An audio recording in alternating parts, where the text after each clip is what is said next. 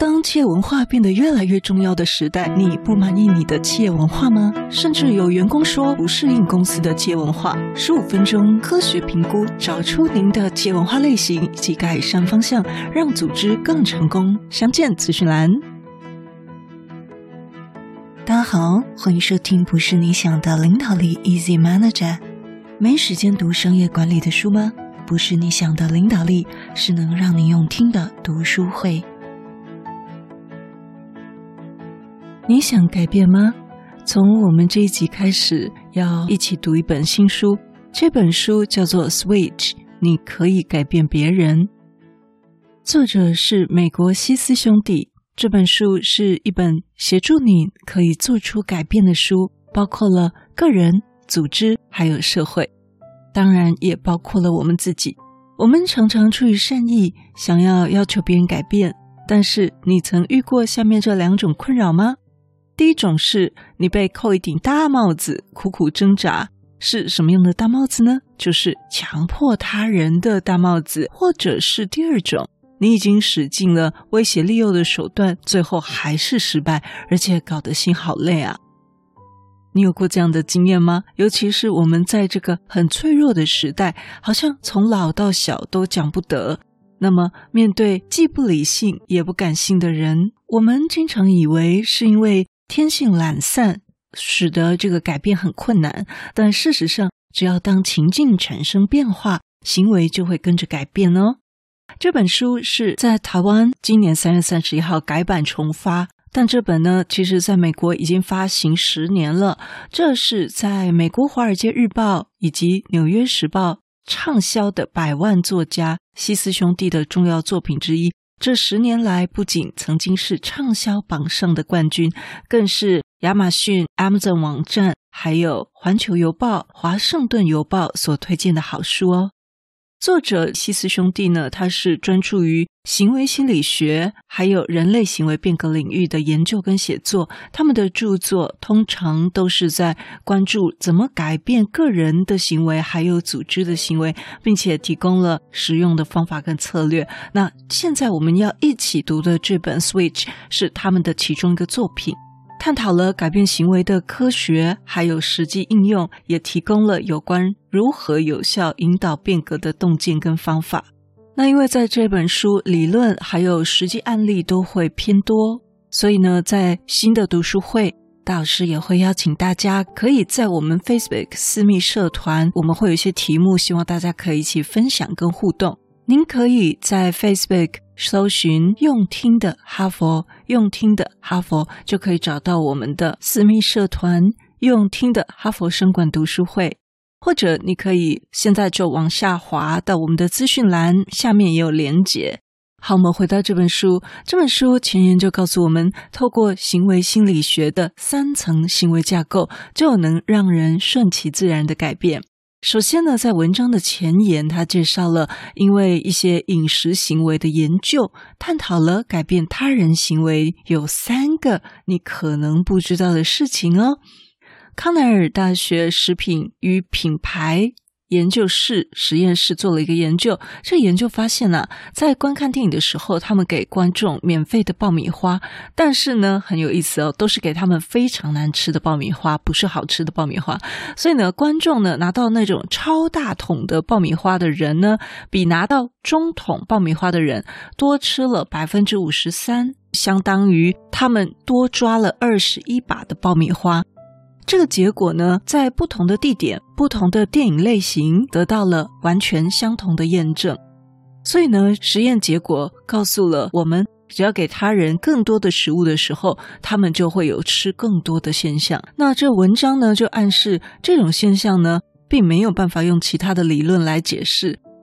康奈尔大学的这个主持人又出了一本书，叫做“瞎吃”啊，就是 mindless eating，就是盲目的吃啊。大多数研究对象都对这个说法开始有一种嗤之以鼻的态度，他们就表示说：“诶，这种事根本骗不了我啊，或者是认为我非常清楚我自己到底吃饱了没。”所以呢，被研究的人他做出了这个行为，但是呢，他否认自己这个行为是自己的盲目。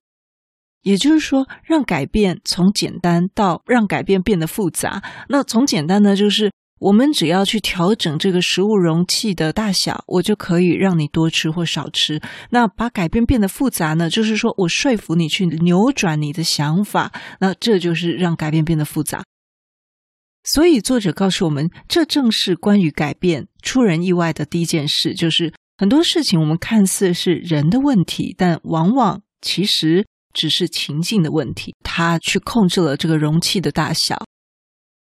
好，那么在情境的问题以外呢，作者告诉我们，其实人们的情感面好像是一个大象，而理智面呢，就像骑象人。如果想做出改变，就要由骑象人提供计划跟方向，大象来提供动能，因为大象总要走才能动，对吧？然而呢，这个骑象人呢，他的手拿着这个缰绳呢，看起来好像能够控制大象，但是呢，是大象比较大，还是骑象人比较大？谁比较有力量？当然是大象。所以两者的力量呢，差距很悬殊。那么，一头不情愿的大象跟一个只会原地踏步的骑象人，这两个都没有办法让改变发生，或者是骑象人被大象拖着跑，有没有可能？好，那这边在讲什么呢？也许你会想，哦，骑象人可能就是 leader，大象可能就是 follower。但是呢，其实它不是这样子比喻的。它是说，骑象人就像我们的理智面，大象像我们人的情感面。你要去行塑一条路出来呢，行塑这个路径就是我们的环境面。所以，我们每一个人呢，也都有这三个层面来达到。改变，所以呢，作者又提出了，除了我们针对不同类型的人，我们要给他不一样的点以外，作者说，我知道你现在一定在想，人们都是抗拒改变的，对吧？作者也给我们一个反思哦，他说：“其实呢，人们抗拒改变这件事也不是那么简单的。就像呢，有人会想变得更强，这也是一种改变；有人会想要升职，像我们就很多听友，他说他想要未来成为管理职，这也是一种改变。那有些人会想要提升自己的收入，或者是想要成为父母，尤其是成为一个新手父母的人生中重大的改变，因为你整个生活跟以前都不一样了。”所以呢，这些都是改变。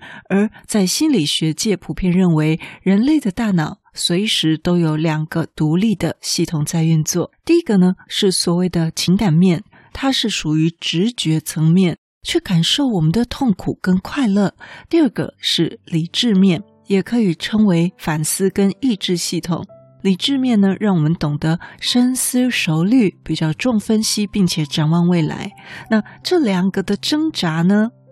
柏拉图认为，人的大脑中有一个理智的马车夫，但是呢，他必须要驾驭一匹桀骜不驯的马，所以有的呢，要得用马鞭、马刺，才能让这个桀骜不驯的马勉强就范。